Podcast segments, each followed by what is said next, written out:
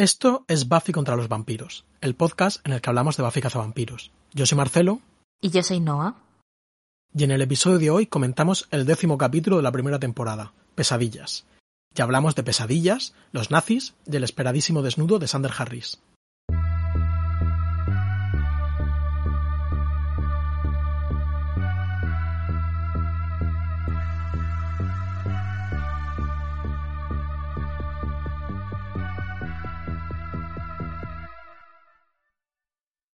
Hola Noah, ¿cómo estás? Hola Marcelo, muy bien. A lo mejor me oís la voz un pelín nasal porque me acabo de hacer una prueba de antígenos, pero vamos, negativa, ningún problema, solo por avisar. En cualquier caso, no se contagia nada por, por escuchar podcast, de momento. Mm, de momento, eh, sí, efectivamente. Pues bueno, me alegro de que estés bien. Seguro que nuestros oyentes se alegran de que estés sana también. Gracias, gracias. Y eh, Dime. No, nada, que si quieres vamos directamente, pasamos a hablar del capítulo que prevemos que quizás sea bastante más cortito que los anteriores, porque no sé si tenemos demasiadas cosas que decir, pero bueno, como siempre. Sí, no, no, cantemos victoria todo el tiempo, porque los últimos nos han salido, bueno, están bien, pero larguillos. Hmm. Pero seguro que han interesado mucho a, nuestros oyentes. He oído que sí, me han, contado que sí. Eh, bueno, este capítulo se emitió el 12 de mayo del 97, que es un día después del cumpleaños de mi madre. Ojo, felicidades eh, con retraso a tu madre. Seguro, que esto, este capítulo hubiese parecido un auténtico regalo. Eh, fue escrito por David Greenwald, que hemos hablado ya bastante de él, porque escribió el capítulo del favorito de la profesora y el capítulo de Ángel, y bueno, hemos dedicado un, bastantes minutos del programa a él. Y está basado en una historia de Josh Whedon, que parece como, bueno, Story by Josh Whedon. Se lo, eh, tiene Marcelo puesto una nota aquí que dice, vale, bro, felicidades por pensar en una historia. En plan, bueno, sí, pues tienen pesadillas, ¿sabes? Bueno, en fin. Felicidades. Eh, y fue dirigido por Bruce Seth Green, que ya había dirigido el capítulo de la Mantis y el capítulo de las llenas. A mí me parece que es el jugón por excelencia hasta ahora de, la de vampiros este tío. Totalmente. Totalmente, aunque aquí yo creo que está un poco apagado. Sí, pero sigue siendo. Sigue siendo jugoncillo el chico. Sí, sí, sí, ahora, ahora hablamos. eh, yo sí que te leo la sinopsis. Por favor. Eh, venga, como siempre tenemos dos. La, la sinopsis de la Buffypedia dice: Pesadilla en el Instituto Sunnydale. El mundo real y el de las pesadillas se hacen uno cuando todos en Sunnydale comienzan a vivir sus peores miedos. Mientras Sander llega a clase en ropa interior y Giles pierde la capacidad de leer, Buffy debe desentrañar el misterio antes de que la realidad se pliegue completamente en un mundo de pesadillas. Está bastante bien. Está bien, completito. Eh, la sinopsis de Disney Plus me ha costado como entenderla gramaticalmente, pero dice, el mundo de un niño comatoso manda a Buffy al reino de las pesadillas. El mundo de un niño comatoso me parece. El mundo de un niño comatoso es un sintagma un poco extraño, pero ahí estamos. O sea, es cierto que también es un spoiler brutal porque no se sabe qué este es el asunto hasta el final del todo del capítulo. Cierto, em, cierto, cierto, es verdad. Mm, pero bueno, una lección. y, y bueno, no, cuéntame, ¿qué te ha parecido el capítulo? Yo? ¿Empiezo yo? Si quieres, vale. Pues empiezo yo. A ver, me ha parecido flojito. Eh, además, o sea, bueno, no sé si tú lo, lo ibas a comentar luego también, pero me parece un ensayo interesante, o sea, me parece una empresa medio interesante que si queda lugar para hacer algunas cosas formalmente interesantes. El final del capítulo me gusta bastante, creo que pasan cosas chulas y que hay un ingenio eh, a tener en cuenta.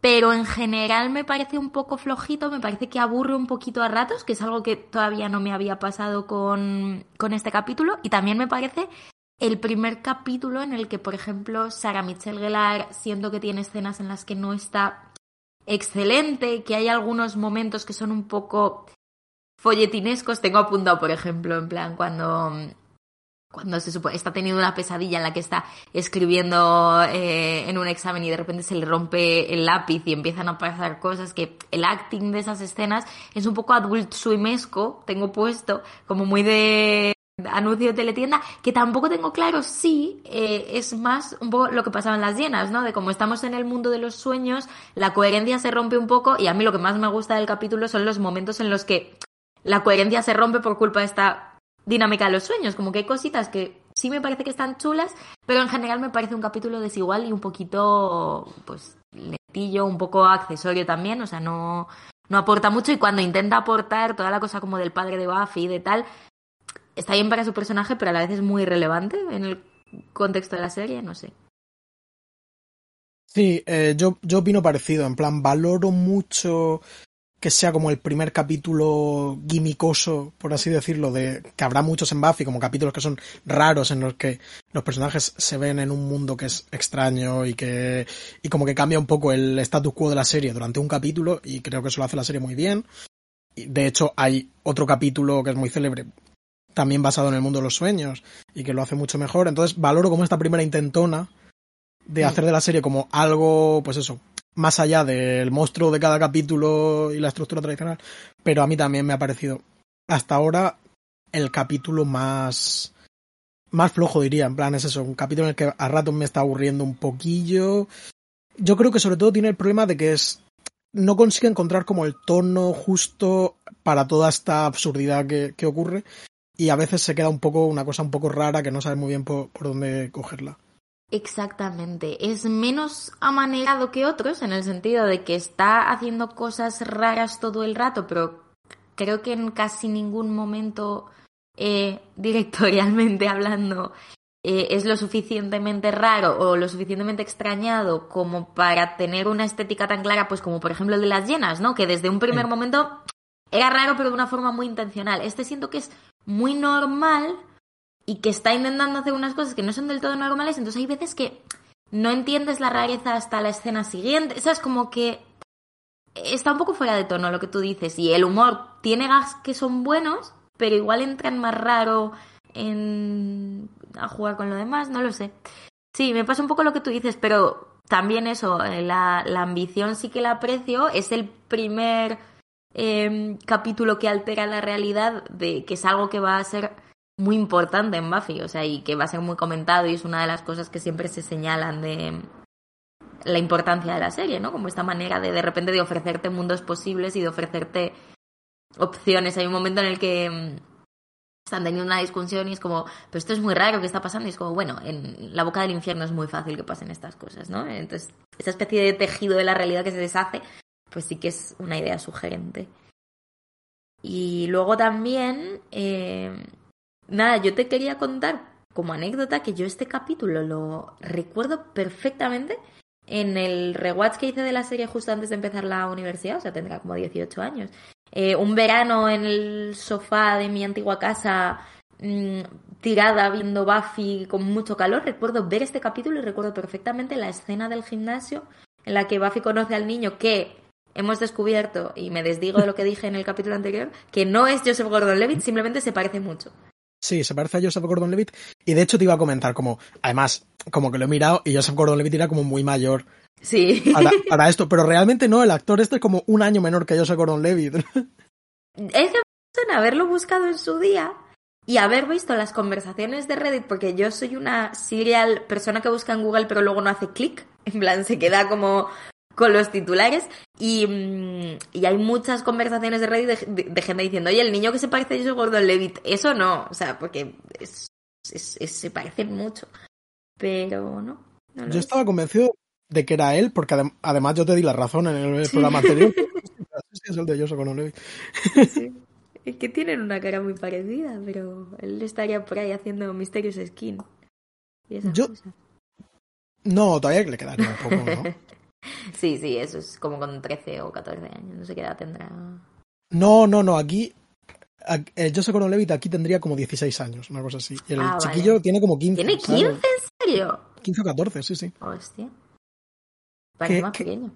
Que iba a decir que yo tengo otro problema con el capítulo, que a lo mejor es un poco nerd, pero como que nunca entiendo cómo, cómo funciona este mecanismo del sueño llevado a la Mm. realidad y nunca entiendo qué pasa y qué no pasa y por- como que luego se revierte todo mágicamente y, y como que eso es verdad que, que yo entiendo que igual es una cosa mía de espectador, eso, pues, espectador un poco nerdo, pero como que no podía evitar preguntármelo todo el rato. Está sorprendentemente poco expuesto todo, Sí, sí. o sea, para lo que es Buffy, que siempre te suele llevar muy de la mano con estas cosas y a veces monta cosas que son muy complicadas. Yo creo que explicar esto de manera un poco más eh, específica no habría sido tan difícil. Siento que tiene un poco que ver, me puedo equivocar, pero precisamente con, bueno, número uno, has incapacitado a Giles. No puede leer, nadie más sabe leer, entonces no sabemos qué es lo que está pasando.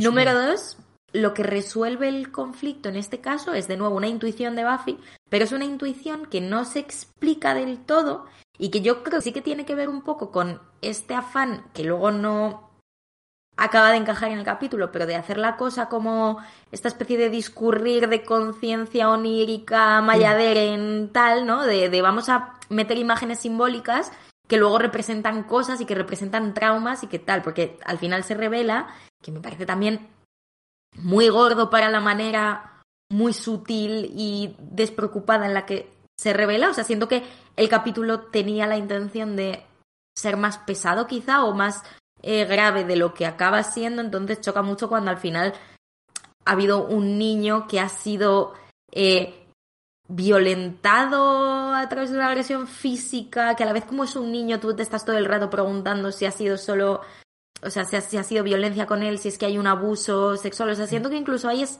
ambiguo de una forma un poco incómoda, ¿no? Pero es todo la especie de pesadilla de un niño al que un adulto ha agredido y entonces el niño conceptualiza en su coma al propio tío como monstruo, ¿no? Y entonces, eh, eh, como él es su pesadilla, pues es como que su pesadilla viene al mundo y entonces arrastra al resto de las pesadillas del mundo porque él se queda como encerrado en un limbo extraño, tipo el del máster, siendo como un limbo entre realidades. Pero estaba más sugerido que explicado y al final mete esta imagen así simbólica, ¿no? En la que le quita la máscara y entonces y no tengo claro que se entienda del todo bien. Me recuerda un poco, no sé, esta cosa como eh, Twin Peaks eh, mal o como, eh, sí, no sé, el final de, de Kiss Me Deadly. De...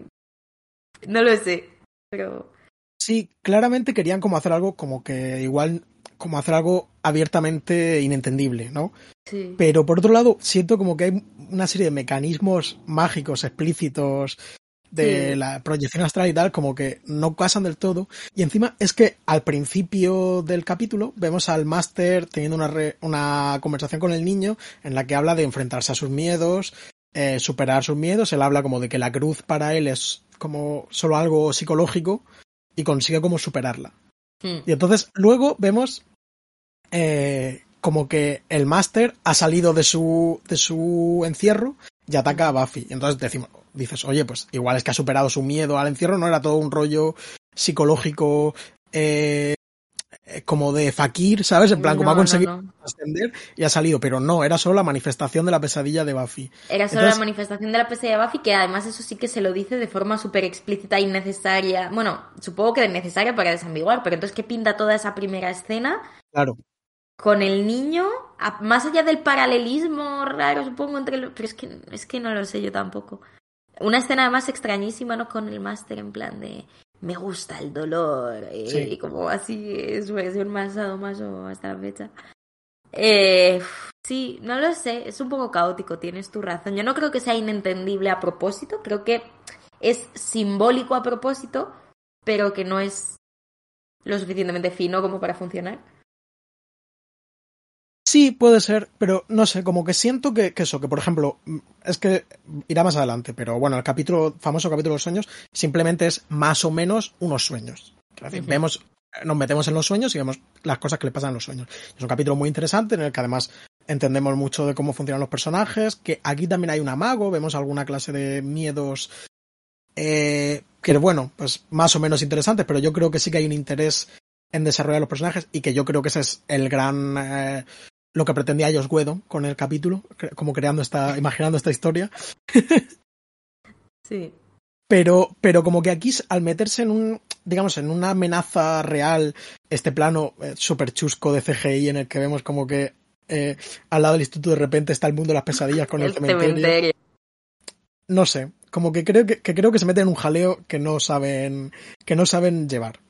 A mí esa última parte es casi la que más me interesa, o sea, me gusta cuando se empieza a visualmente plegar un universo sobre otro y existe esta especie de riesgo de ser suplantados por esa realidad onírica súper caótica, cuando mm, también, es que también es muy cutre, cuando están estos chavales con gafas y chupas de cuero en el A, a mí sí me encanta.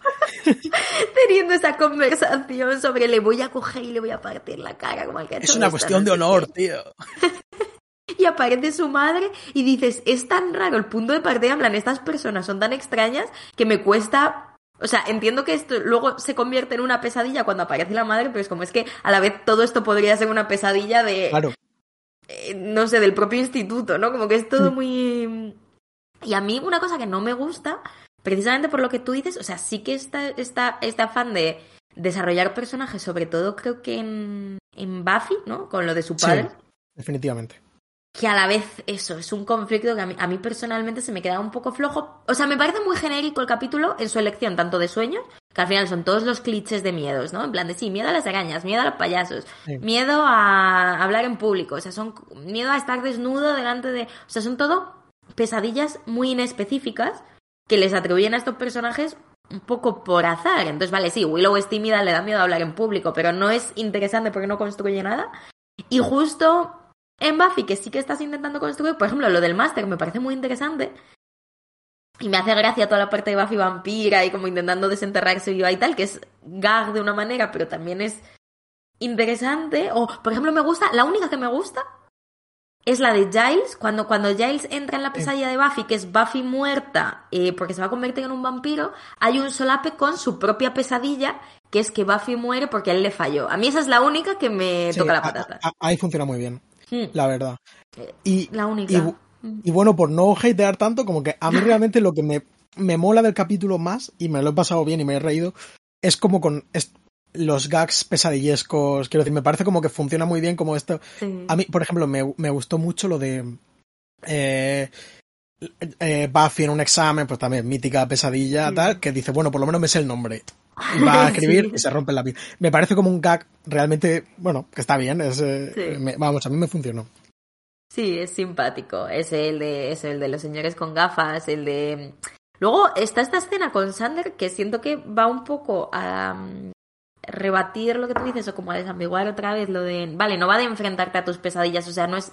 Yo estaba pensando en esto de Harry Potter, ¿cómo se llama? El Bogar o Bo- no, no sé cómo se llama. Algo el así.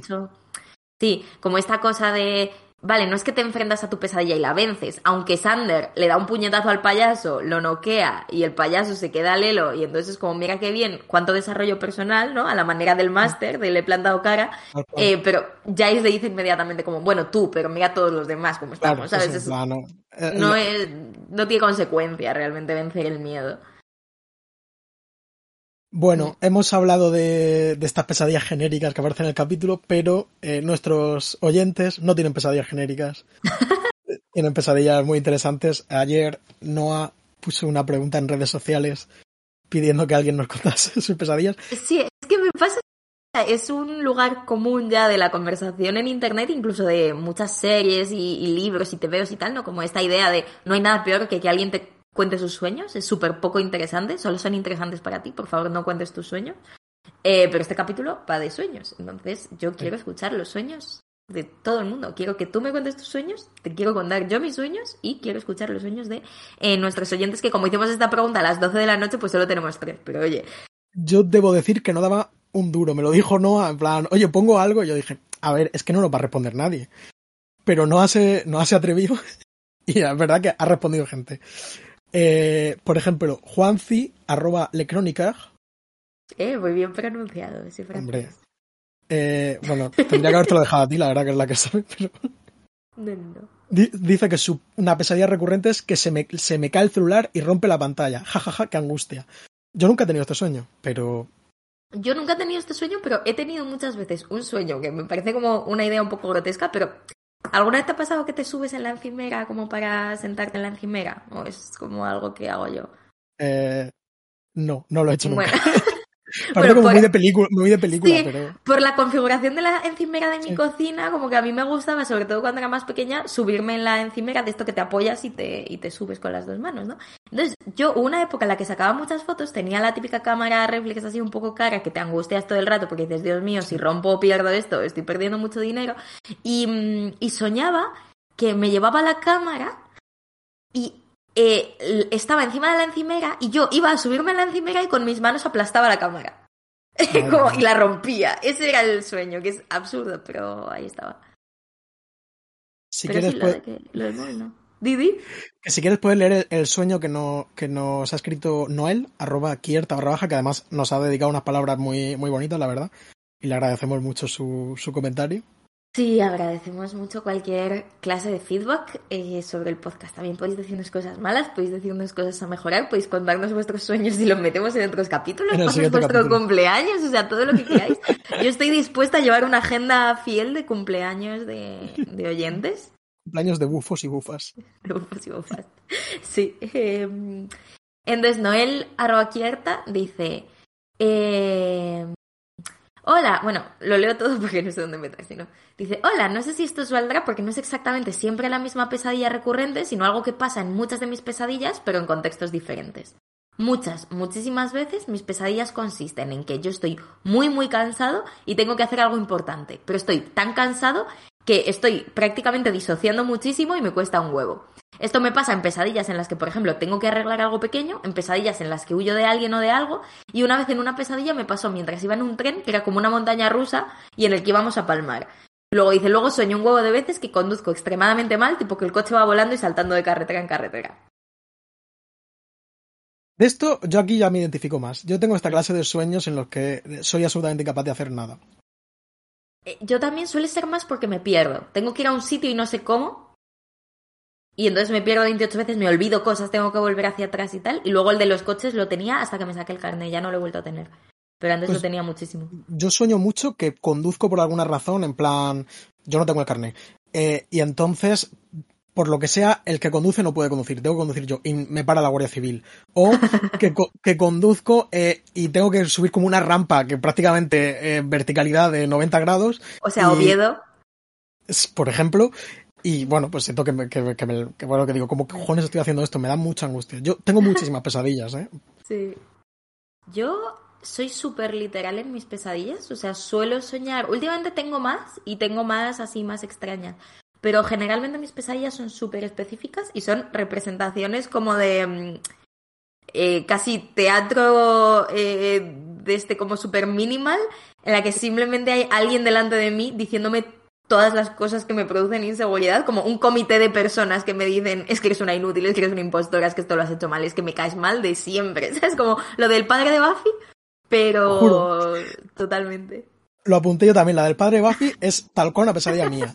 Eh, en plan, voy al corte inglés y la dependiente me dice, es que eres un matado, no sé qué, no caes bien a nadie, encima en, en la canción esta es una puta basura, no sé qué.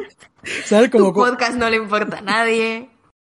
te lo juro, son todas como, en plan, como, eh, no hace falta eh, ni, ni media clase de psicología para, para, para identificarla. Yo también, o de cosas como si guardo algún secreto o alguna cosa, es como sé esto, ¿sabes? Como lo sabe todo el mundo, es, sí, sí, súper literales siempre. Y cuando salgo eh, y bebo un poco y tal, luego en mi. eh, cuando duermo, siempre sueño como que la lío mucho en esa, esa noche y me despierto y digo, ¿pero la he liado de verdad o, o no? ¿Sabes? En plan, ¿he hecho de verdad tanto el personaje? Y, y muchas veces también eh, pesadillas con, con la música, como que de repente estoy por ahí y me dicen, tienes que hacer un concierto dentro de media hora. Cosas así, digo, ¿qué? ¿Qué? qué? Que se me había olvidado. En fin, Claro, pesadillas de artista, claro. claro. También tenemos una pesadilla. Ah, no, lo ibas a decir tú, ¿no? Sí, bueno, lo iba- puedes decirlo tú, ya que encima es amiga tuya. Sí, eh, nada, Lizara, que también es oyente del podcast, nos ha mandado una pesadilla cuando vio el, el llamamiento, tenía ganas de contar esta, y como nos la ha mandado en formato audio, pues la vamos a meter como en, como en la tele.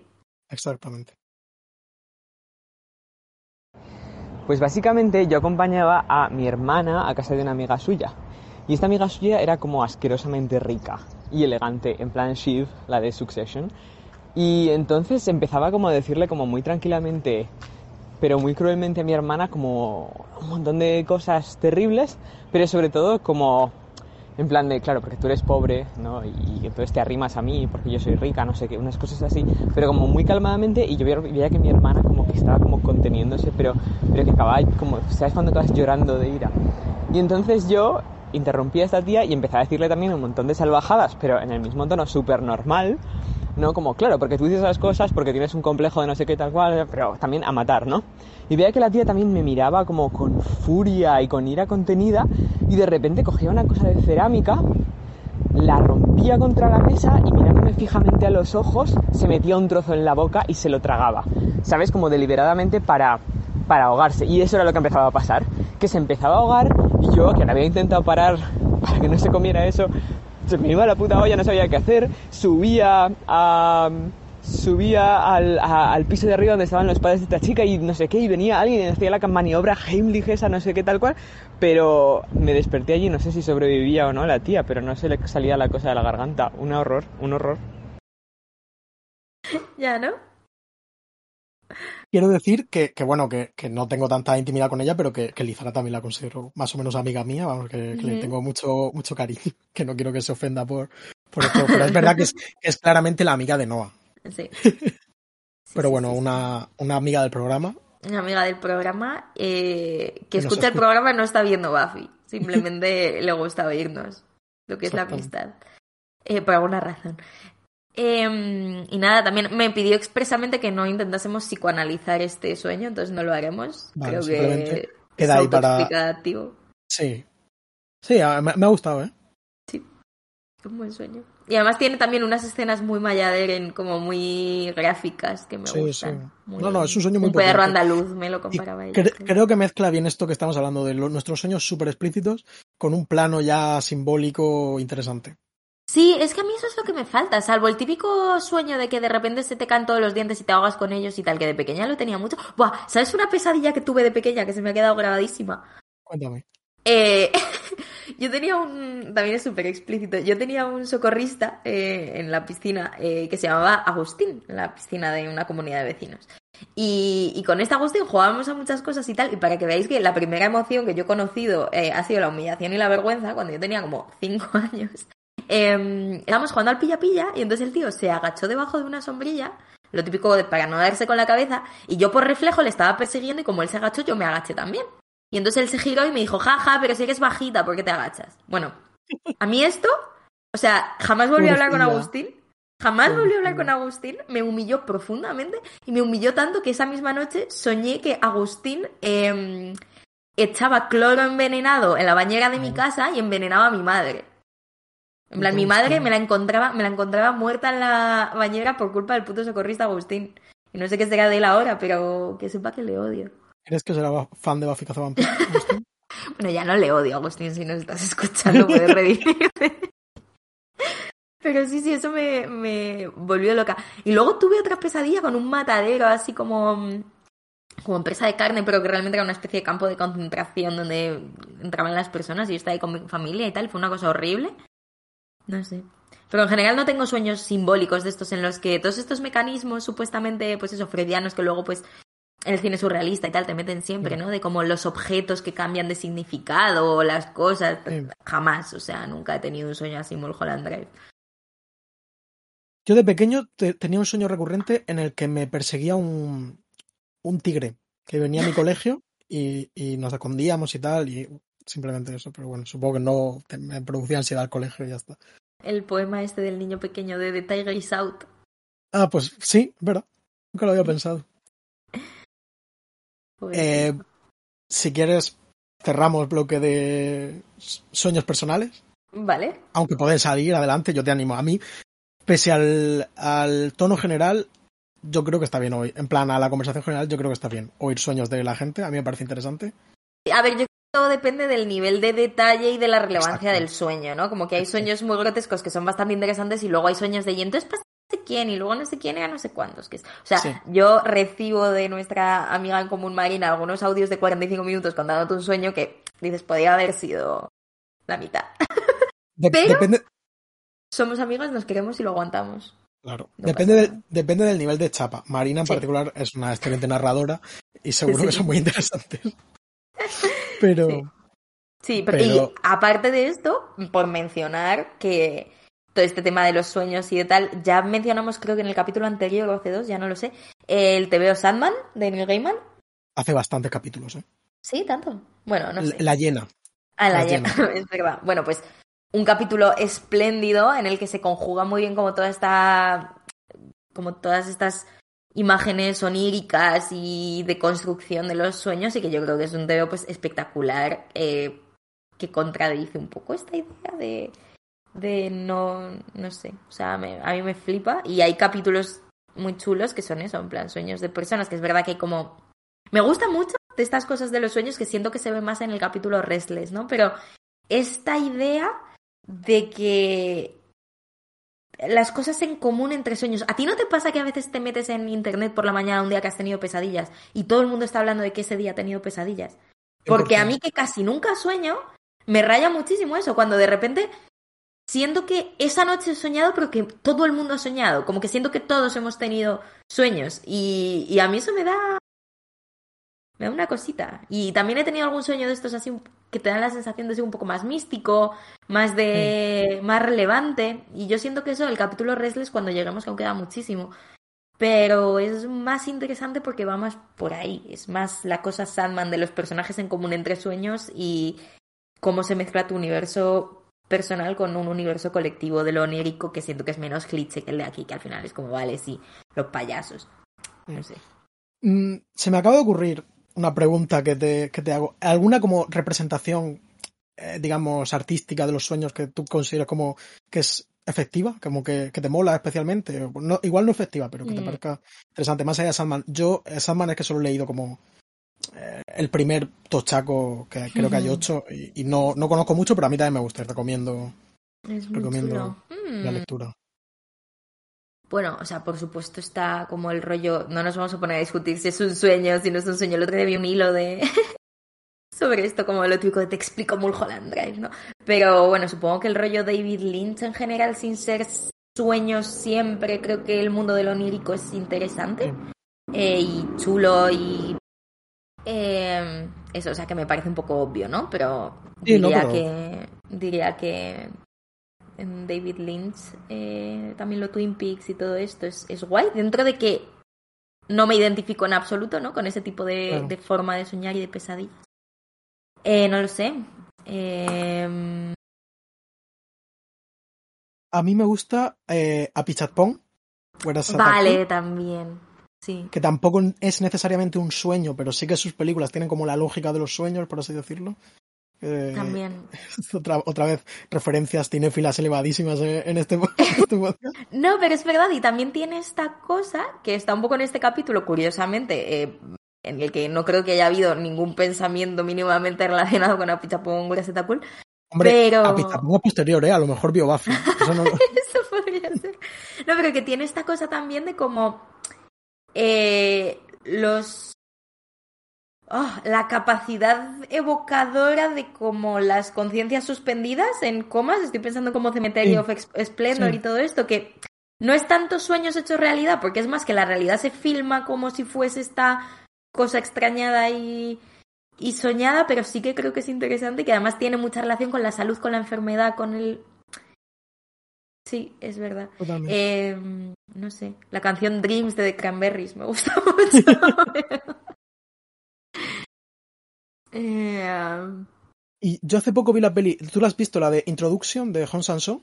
no la he visto todavía, ¿no? Pues hay una escena que es un sueño que está, es como lo opuesto, está rodada como si fuese una realidad y sin, justo después eh, no hay una escena en la que un tío le despierta, no te enteras. De hecho, es como que si pestañas en ese momento, si te despistas, te piensas que es una cosa que ha pasado en la película. Y eso también me gustó. Y que también Sí, hay un poco aquí, hay un poco aquí como de, ¿no? Los sueños traídos a la realidad y están como... Sí, como que se solapan unos con otros. A mí me gusta mucho una cosa de este capítulo, que es justo cuando están Buffy y el niño como en la cancha esta de, de béisbol o de lo que sea, justo saliendo del gimnasio, Sí. y, y están, o sea, como eh, acaban de huir del monstruo, pero quieren que aparezca para que Buffy se pelee con él. Y entonces el niño le dice, no, no, no, te tienes que esconder y entonces él aparece. O sea, es así como funciona. Le explica Mm. el mecanismo del sueño y lo tienen que recrear en la realidad para que aparezca. Esa cosita me gustó, me pareció Sí, como está muy guay, la verdad. muy bien integrado. Seguro que hay alguna otra peli Sí, para no, no, era... sí, experiencia chuli que me estoy olvidando y que me flipa mogollón, pero sí, es que se me ha ocurrido ahora, te pido perdón por no... No, que va. introducción al guion. Me parece genial. Eh, pues eso, nos podéis también decir vuestras... O sea, se nota mi desesperación porque participéis y nos digáis cosas. Sí. Sí, pero quiero decir, como que os animo de verdad, porque creo que Sí. genuinamente sería, el programa sería más interesante. Sí. que- que en el otro opinión. capítulo, sí, en el otro capítulo me dieron unas notas interesantes sobre Moloch que se nos había olvidado comentar también. Cierto. Mm. Entonces agradecemos también como la- esa expansión de nuestros conocimientos. Yes. Sí que- Em, Si quieres pasamos al apartado ya un poco temático, un poco por encima, por... Sí, vamos a hablar un poco del tema padre de Buffy, em, que me gustó mucho una nota de Marcelo que decía, pobre Buffy, vaya padre podrido. Sí, es que parece como, ¿no? Aquí no aparece como malo, pero Mm. como siento como que la pesadilla de Buffy acerca de que el padre la odia está bastante justificada. Sí, En plan, porque no nos lo dejan del todo claro, pero da la impresión de que el padre pues no va todos los fines a verla, no... claro, porque además lo dicen como le dice Willow, pero por lo menos va los fines de semana y ella, bueno, Sí, sí. algunos. Algunos fines, sí. Y cuando tiene miedo de que no vaya, lo normal es que sea por algo. Claro, pero a la vez el final como súper alegre de mira qué bien que me voy con mi padre, que al final no era un gilipollas, también es un poco, bueno, Sí, como que se lo carga. Se carga Sí. todo el discurso que crea acerca de... sí. Que, que luego volverá en la serie, ¿no? El tema de, de la carencia paterna de Buffy. Yo es que Es- no recuerdo ninguna alusión a este padre, ninguna otra aparición de este padre. O sea, a mí Yo me de- está pillando súper de nuevas. Yo de hecho pensaba que no salía más, pero sí que sale eh, en un ¿Sí par de capítulos más. Supongo que un segundo, pero sí que sale. Y bueno, luego hay, ah, hemos hablado ya alguna vez de la relación paterna de Giles como padre Mm. sustituto. Hay un capítulo también guay, o yo recuerdo guay, en el que la madre se echa un novio Sí. y que con curiosas consecuencias. Yo es uno de los capítulos que odio, pero no porque odie el capítulo de que me parezca mal, sino porque de estos que viste de pequeña y, y le cogiste manía al personaje, entonces lo Sí. tienes asociado con cosas malas. Pero Sí, es interesante. Hablaremos también de eso, pero yo sí que creo que es un tema subyacente en muchos Eh. sentidos, sobre todo en cuanto a su relación con, con Giles, que es esto, que no hay padre. Aunque sea por hecho, omisión, no hay padre en ningún momento. En el spoiler hay un capítulo musical de Buffy y la canción de Giles, la canción que le canta Giles a Buffy de ojalá pudiese em, estar allí contigo siempre, que es Mm. como... em, joder, es 100% como la canción de, de, bueno, del que te enseña a hacer karate, pero también de tu padre, ¿no? Tu padre. Tu puto padre. Eh, luego está gracioso. eh, Giles está muy raro en todo el capítulo porque tiene vergüenza de no saber leer, entonces no dice nada y actúa muy extraño y tardas un rato en saber qué está pasando. Siento que el sueño de no saber leer es más chulo que el resto también, por como. no sé. Sí, no, yo lo que creo es que es eso, que, que hemos hablado como de, de el miedo, los miedos de Buffy se condensan en eh, que su padre la odia, porque ya es culpa suya como el divorcio de sus padres y tal, que por otro lado, pues entiendo que es como un trauma súper típico Claro. de, de los niños de padres divorciados y tal, eh, y convertirse en una vampira, ¿no? Hmm. Y si quieres podemos hablar de, de esto que le dice el, el, el máster en este encuentro ficticio o no que tienen, de lo de eh, un sueño es un deseo que tu corazón hace, ¿no? A, a dream is a wish your heart makes. Sí, que yo escuché esa frase y apunté como, vaya Ah, frase, debería estar en una camiseta, en plan de citasonline.com. Y resulta que es una referencia a... em, Cenicienta. Cenicienta. Sí, es una canción de Cenicienta. Mm. Que, que bueno. Pero como que creo que hay también a lo largo de toda la serie, aquí evidentemente, está como esta idea como de la pulsión de muerte de, Sí. de Buffy, esta idea de el deseo de Buffy de, de morir Mm. tomará como mucho mucha Sí. mucha importancia. Sí, sí, es, es transversal y siento que empieza ya. O sea, porque Sí. nos quedan dos capítulos para la finale, que por cierto, nos quedan dos capítulos Sí. para haber terminado una temporada, que claro, dura la mitad que el resto de temporadas. Claro, entonces- pero bueno, pero oye. Pero, joder, está muy bien. Em, y esto se va a volver relevante, yo creo que tan pronto como, como ya, ya mismo. O sea, Y, y si te acuerdas, de hecho, ella le ofrece la, el cuello a Ángel ya. Quiero decir que ya tiene Sí, este sí, rollo sí. En, sí, sí, sí. en el capítulo, en el capítulo de Ángel. Sí, es que la cazadora está, pues, eh, íntimamente relacionada con la muerte, ¿no? Claro, claro, y es eso. Tiene una relación cercanísima. Entonces, eso, que lo, el, el miedo de Buffy y el miedo de Giles son los interesantes. Hmm. ¿No? En plan, eso, el Giles Sus miedos, Sí. una, vez, una vez más, lo de que no sabe leer, ¿no? Que también que, Mm. que se pierde en su propia biblioteca, que también tiene como Sí. unas connotaciones simbólicas eh, Mm. bastante evidentes, pero interesantes y guays. Y. y también eso, que Buffy, que Buffy muere, que lo hemos comentado, que es para mí el gran momento, el gran éxito de- del capítulo es este momento. Mm. Sí. Sí, ese miedo a haber fallado. Sí, claro, y también demuestra, pues eso, pues, bueno, es evidente, pero el cariño eh, profundo que le tiene a, Mm. a, a Buffy y la preocupación que, que le da. Y luego entramos en los sueños bobos. A mí me hace mucha gracia lo del miedo a los nazis de Sander, que además es como que, que esto vuelve un poco, eh, tengo la sensación, vamos, no vuelve, pero eh, luego hay un capítulo más adelante en el que eh, por un embrujo todos se convierten en el disfraz que llevan puestos y Sander se vuelve militar y hay como una especie de eh, reiteración eh, a lo largo de la serie de como Sander teniendo un vínculo con lo militar y siento que eso, o sea, siento que cuando alguien como Sander tiene miedo a los nazis, no le tiene miedo a los nazis que rollo te dan una paliza por la calle, sino Claro. al concepto de los nazis. Sí, no tiene miedo al fascismo. sí, es el juego de los soldaditos, ¿no? Porque además Sí. la que es judía es Willow, que ni siquiera es esta cosa como un poco pensada. Entonces me hace gracia, pues muy random. Sí, pero en cualquier caso su escena como recogiendo eh, chuches, Chocolatinas con que pintadas de nazis eh, alrededor. sí, es- te- creo que está bien también. Sí, Eh, y que es un poco eh, Candyman también, como esta Mm. cosa de... Y que luego el payaso, que es, bueno, yo creo que es mm, throwback directo a, a It, que, que es por otro lado también una entidad que manifiesta las peores pesadillas de, de la gente. Sí, sí, Pues clara bueno. referencia. Mm. En fin, pues un sueño. Una historia, una historia original de Joss Whedon. sí, pues yo qué sé. Eh, Es un poco más bobo. Y lo de Willow, bueno, porque tiene miedo escénico, que ya nos lo habían dicho en el capítulo anterior. Por alguna razón interpreta a Madame Butterfly. eh, ¿Has visto la película de Cronenberg, M. Butterfly, protagonizada por Jeremy Irons? no, no la he visto, ¿está bien? A mí me gusta mucho. Entiendo Tiene que es un rollo mishimesco, no tiene nada que ver con nada de lo que estamos hablando ahora mismo, pero una bonita película. Pero no cantan, ¿no? Quiero decir, es la historia, entiendo, de Madame Butterfly, pero. Mm, eh, es sí, o sea, no, no cantan, no es una mm, Sí, no es Pero, musical. o sea, ni- Es que está como traspuesto, o sea, es Jeremy Irons hace como de geisha eh, crossdressing en Japón, Ah, creo. O sea, no lo sé. Es que hace muchísimos años que la vi, entonces tampoco te lo puedo explicar. Pero es como, no lo sé. em, Interesante, Su bueno. propia movida. A mí me gustó, me dio como eso, No, me, me dio vibes de libro de Mishima hablando del fascismo. Em, tiene una, tiene una gracia. vale, vale. Lo Lo, veré. Eh, bienvenidos al podcast Buffy contra las películas.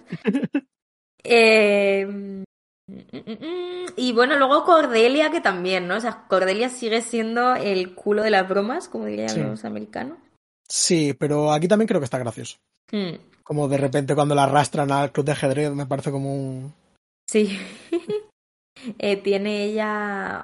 Yo empiezo a ver una dinámica con Sander, como Sander metiéndose mucho con Cordelia, haciéndolas. Ya Sí, tiene- recurrente, ¿no? Ti- Tienen su pique, tienen su pique. También tiene sentido porque es como el. Para empezar, es el gracioso. Mm, Es decir, es el que devuelve, puede devolver una broma. Sí. En plan, Willow jamás, en este Sí, momento de la serie, sí, jamás sí. podría devolver un, un, un mulo. Mm. Pero, pero sí. Y bueno, el, eh, el Wendell, que a mí me, me parece como trágica su historia con, la, con las arañas. Como, Ya, la verdad es que se, se vuelve deep el capítulo. sí, sí, sí, no, yo, al principio, como, ¿qué personaje tal? Y luego era como, joder. Yo en me- cuanto salió dije algo malo le va a pasar a Wendell, le estamos Sí. viendo de demasiado. Sí, sí, sí, tal cual. Este habla mucho. sí, yo tengo mm, una historia con las relacionada con los miedos y con las arañas, que es que cuando era adolescente, con 6 o 7 años, me vi la segunda temporada de Siete Vidas obsesivamente, pues la tenía en DVD, me lo regalaron y entonces solo me vi esa temporada como 200 veces y todavía me sé de memoria la serie. Y hay un capítulo que va de las fobias y es como que va del miedo de cada uno de ellos y la fobia de cada uno de ellos y cómo hacen un pacto y las intentan superar, ¿no? Y mm, la fobia del personaje de Paz Vega, no sé, creo recordar que eran, porque había, uno tenía miedo, creo que era Tony Canto, era a los gusanos de seda, Javier Cámara era a los apretones de manos, y el de Paz Vega no me acuerdo, pero cuando le preguntaban por su miedo, ella decía, no, no me da miedo, solo les tengo Eh, no, perdón, no, me da- no tengo fobia, solo tengo miedo, asco, pavor y las odio. Y recuerdo que me pareció muy guay esto de tener una fobia. Y entonces eh, decidí que mi fobia, vi una araña un día, ¿no? Y decidí cómo performar este miedo a las arañas. Y decirle a la gente como, ah, no sé qué tal, es que tengo fobia a las arañas, tengo miedo, asco, pavor y las odio. Y empecé a hacer eso constantemente hasta que desarrollé una fobia real a las arañas eh, que se mantuvo durante varios años hasta que un día fui sincera conmigo misma y dije, esto te lo inventaste tú, entonces desinvéntatelo, pava. Entonces hice un poco como el máster a Graciela Cruz Claro, y ya, increíble. y ya, o sea, no me gustan las arañas, pero, pero ya no finjo que les tengo miedo para parecerme a Paz Vega en. Increíble historia. Ahí está. Eh, bueno, pues este, este podcast cada vez se parece más a contar sueños. Llevamos tres capítulos. Sí, eh, bueno, pero esto estamos más centrados que, que, que la, Sí, que la sí, sí. anterior. Em, Y bueno, el, el, el sueño del niño, ¿no? El, el, sí, el es este Fowler que, sí, este que decimos que es un poco eh, como fuerte de más, ¿no? O sea, Sí, sí, es verdad que es, es bastante jodido. mm, eh, como para que encima como que se resuelva de esa forma, como super eso, como super Scooby-Doo de quitar la máscara y... sí, y de, bueno, detenemos al señor y, porque además es que hay un momento dado en el que yo te juro que no entendía porque ahí hay una escena em, en la que eh, como que se revela todo esto, Buffy entiende que el tío este ha agredido al niño y entonces el tío se va a escapar porque le dice está despierto, entonces te va a delatar. Y Sander le agarra, ¿no? Muy fuerte, que luego Sí. se hace una referencia a lo sexy que estaba agarrando al tío, que es verdad, yo lo pensé Sí, también, sí. como mira qué maniobra tan viril aquí. Pero es como que le agarra y lo siguiente que sabemos es que el tío está en la cárcel y dices, no sé si ha habido abuso o tal, no sé si solo le ha, pega- le ha pegado porque ha perdido. Hombre, yo, O- yo, yo entiendo que simplemente el payo eh, como que Sí, se toma muy en serio, ¿quién hace se toma muy en serio su trabajo y le ha pegado una pasapalo. Sí, Lo normal es que sería el padre, como, lo, como ¡Claro! Eso como Es- que uno oye esa historia de los padres. Claro, es que no tiene ningún sentido de un coach de instituto. O sea, me parece que el coach de instituto está asociado mentalmente. De hecho, vuelvo otra vez al rollo Mysterious Skin, que sí que es con Joseph Gordon-Levitt, ¿no? Que es como esta película de, eh, de Greg Araki en la que hay un niño que le pasa un poco parecido a lo de este niño, paradójicamente. Igual por eso los he mezclado, ¿no? Que es como no destapo mi trauma hasta el final y no se revela hasta el final que todo esto que me estaba pasando era como el embotellamiento y la supresión de haber padecido, eh, en este caso, abusos sexuales, ¿no? Eh, está como muy vinculada a la figura del entrenador con eso. Pero lo de te pego una paliza porque no eres lo suficientemente bueno jugando al béisbol es eso, es de... Es, Es de raro. padre, es raro. Y, y es raro sobre todo para no explicarlo un poco más. O sea, se Es raro, pero bueno, también son cosas que pasan, ¿sabes? Decir Sí, que sí. puede pasar, seguro que hay casos. Sí, no lo sé, no los hemos buscado, pero... No, pero bueno, Tampoco procede buscar estas cosas. una cosa un poco extraña. En cualquier Eh, caso, la manifestación eh, onírica de este entrenador a mí me parece terrorífica. El No, no, Ugly Guy, sí. El Ugly Guy, ya. Yo tengo apuntado que también es un poco, o sea, cuando le da. Ah, otra cosa que me incomodó muchísimo. Que es cuando el Ugly Guy pilla a la tía que se mete en la sala oscura, le pega una paliza súper gráfica, que además le mete unos efectos de sonido como de pum, pum, ese, pum. le, le pega una pasapalo buena. Y luego ves a la tía toda magullada, eh, llena de moratones y tal. Y lo mismo, o sea, me, me, me generó una violencia súper desproporcionada. eh. Totalmente, totalmente. Todo eso eh, es como eh, cambia mucho el tono, ¿sabes? Como muy. Claro, porque en Buffy se pegan, pero es de mentira, ¿sabes? Como que en general está muy no te, disociado el, no te mandan al hospital, eh, no te dejan en coma de una, de una paliza. Claro, claro, entonces... Y, sí, y encima es como que justo después de la paliza, eh, la serie hace como el chiste de girar la cámara y pone Smoking Kills. Sí, sí, no, no, no, o sea, no... Está muy raro de tono. Hmm.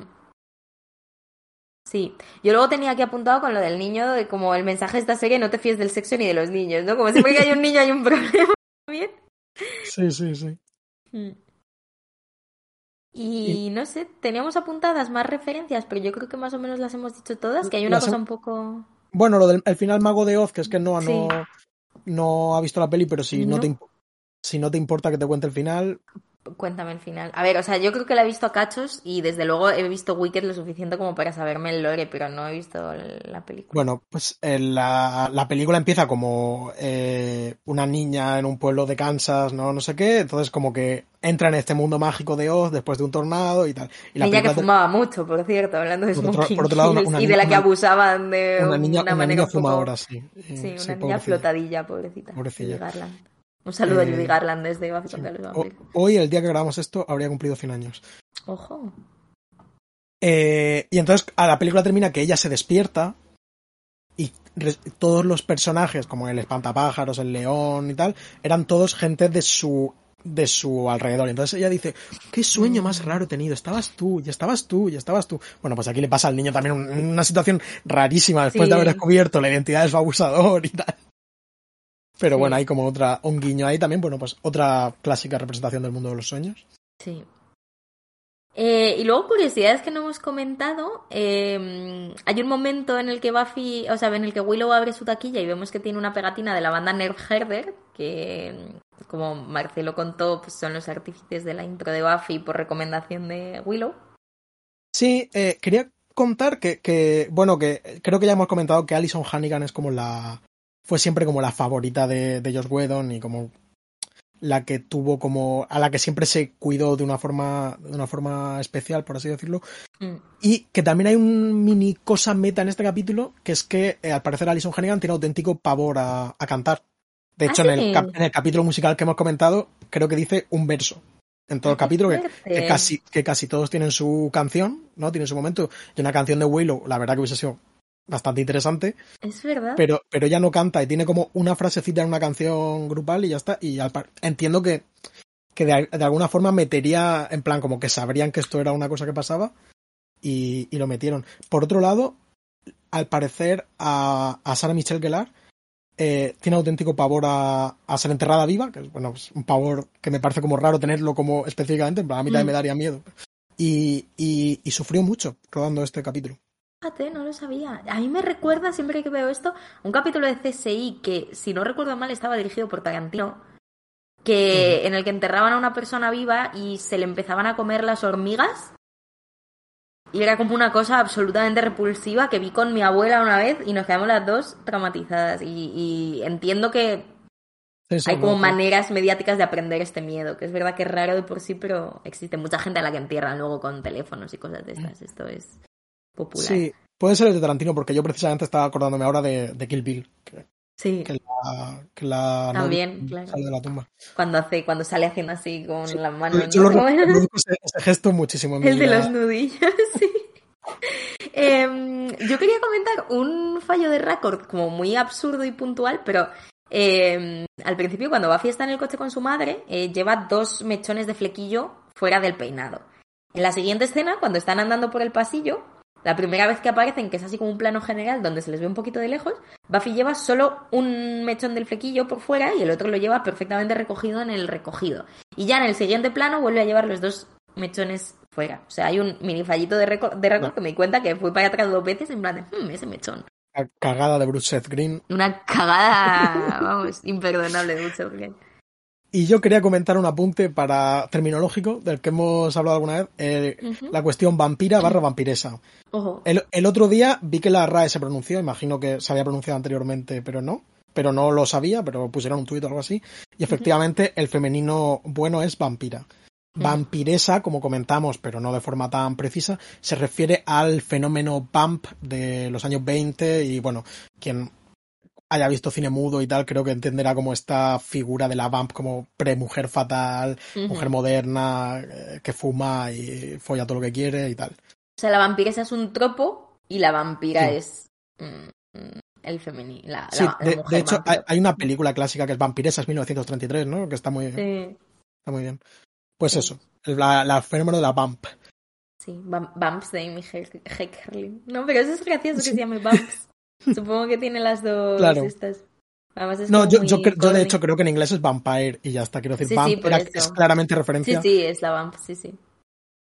Porque viene de ahí, ¿no? Entiendo. Y, y supongo que un poco de, de, la peli esta de las vampiras, de como esta peli del cine mudo, ¿sabes? Francesa de Feuillot o algo así, que es como un serial de 20, sí, sí, sí, 25 sí, horas. sí, sí, sí, sí, sí, Que, sí, que esa sí que se llama he Las querido, vampiras. que siempre he querido verlo a todo esto. Yo también, porque... yo también. Podríamos, podríamos hacer, un, hacer un podcast. hacer una visión grupal de las vampiras porque también es, un, es una cosa que requiere un sacrificio personal intenso, porque es verdad Sí. que fácilmente, bueno, son es una peli de los años 20 que se que realmente son varias pelis eh, seriales y que hay algunas que duran media hora, pero igual hay alguna que dura hora y media, ¿sabes?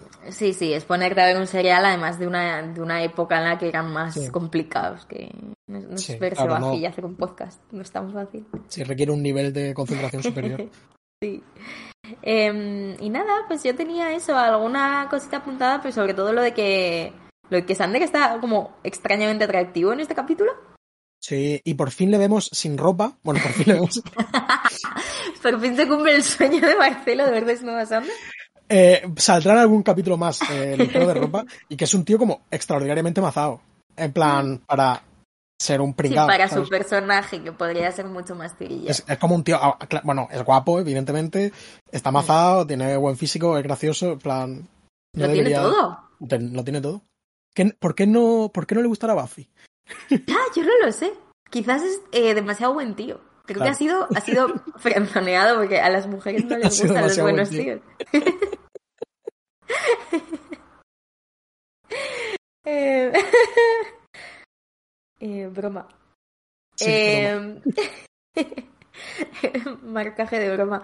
Y luego me gusta al final cuando mm, tenemos otro momento de camaradería entre Willow y, y Sander, en el que Willow le pregunta a Sander, bueno, pero ¿no te habrá gustado Buffy todavía cuando estaba como toda mostrificada y vuelta vampiro, ¿no? Y el bueno. Eh, que me hizo bastante gracia. La que me encierren. como- Es muy guapa de vampira, a mí me pareció atractiva. Sí, sí, sí, la verdad que sí.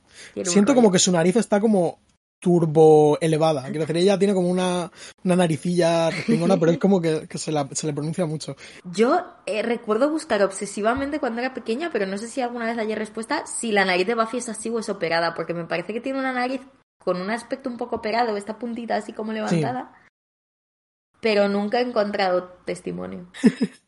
No lo sé, la verdad no te puedo... Pero sí que es verdad que es como una nariz como bastante perfecta, por así decirlo, Mm. ¿no? Plan, canónicamente, occidentalmente eh, sí, perfecta. y, y, y cara, eso, tiene formas poco naturales, lo de Sí. la puntita así levantadita que tiene, Sí. sí. Es un poco Proto- cuando hacían cuando hacían narices en los años eh, 80, siempre te dejaban esa nariz, era como el, el acabado de cirujano plástico en los Sí, 80. sí. Puede ser. No Eh. Y yo de y tenía apuntado, bueno, eso ya lo he dicho, creo, lo de que es uno de los capítulos en los que siento que el acting no está genial, o sea que hay momentos de fractura en los que ella está un poco excesiva o momentos dramáticos que no que no trasladan igual de bien, que yo creo que es más un tema de dirección y de Sí, concepción general del capítulo que de... Debe- debió ser complicado de, de encajar este capítulo. Hmm. La Mm. verdad que sí. Y yo incluso a ella la noto rara eh, a nivel como ya de maquillaje, de apariencia, la noto como extraña Sí. en el capítulo. No, Sí, sé, le no- hacen no mechas sabría, nuevas. no sabría decir por qué, puede ser eso. Puede ser. En, todos los capítulos está ligeramente diferente de peinado, o sea, hacen como un, Sí, están probando. muy, muy extremo en, a esta altura. Luego siento que se relajan un poco. Ensayo y error. Mm, Y nada, es el primer capítulo sin death count real.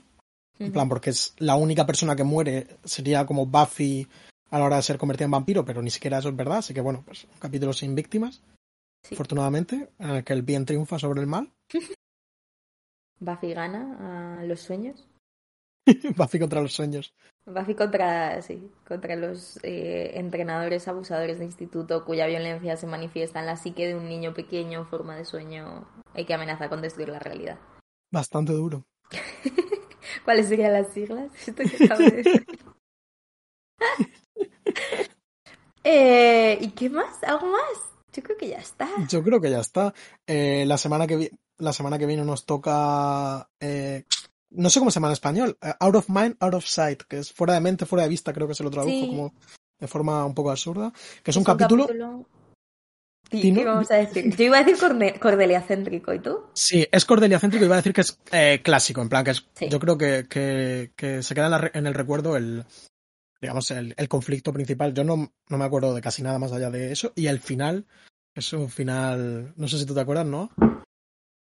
Eh, pues. No lo sé. Tiene otro final. Es que tengo un vacío porque yo recordaba la final de la primera temporada como en dos actos. No, no es así. Y no es así. Entonces, no sé dónde empieza, o sea, no, no lo sé, no me acuerdo. No, eh, eh, es bastante autoconclusivo. Quiero decir, no, que yo recuerde, no tiene nada que. Y tiene un final, como volvemos a un poco al final del principio de la serie de, em. de Twilight Zone y tal. Y, de que te deja así como. Out of sight, out of mind. No es el de la tía que es invisible, es que no me acuerdo. Sí. Ah, no, sí. Es, el que Cordelia desea no haber existido nunca o algo así. O que no, no, no, no, es, el de la, es el de la chica invisible. El de la, ah, vale, es el de la chica invisible. Entonces sí que de hecho, quiero decir, esto no es spoiler porque uno de las traducciones del título es la chica invisible. Quizá la traducción. Vale, vale, vale, vale, vale. Entonces, entonces sí que sé cuál es. Vale, pues bueno, creo que el capítulo nos ha quedado muy simpático. ¿Tú qué, qué opinas, no? Pues no lo sé, tendría que volver a escucharlo, pero, pero yo me lo he pasado bien, me alegro de sí, visto. Y yo también, la verdad que sí. Me alegro.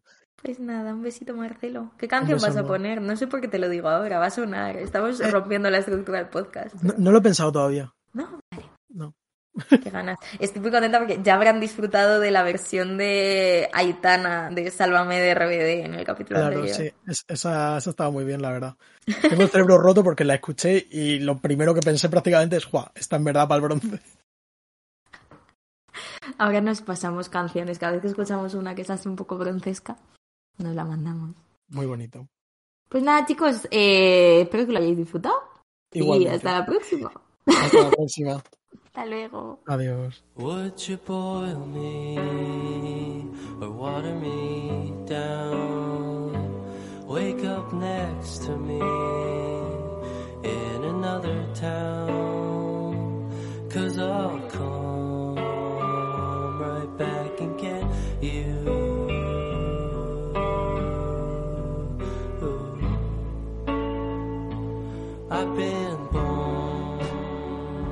Buffy contra los vampiros es un podcast de Marcelo García y Noa Benalada. Podéis escucharnos en iVoox, Spotify y Apple y escribirnos lo que queráis en la cuenta de Twitter arroba Buffy Podcast. También hemos creado un blog en el que podéis consultar todas las notas de este episodio con imágenes, enlaces y material adicional y que podéis recibir por correo suscribiéndoos a buffypodcast.substack.com. Las imágenes y los logos son obra de Macarena Gil y nuestra sintonía macabra es una versión de Marcelo Criminal. Muchas gracias por escuchar y hasta la próxima.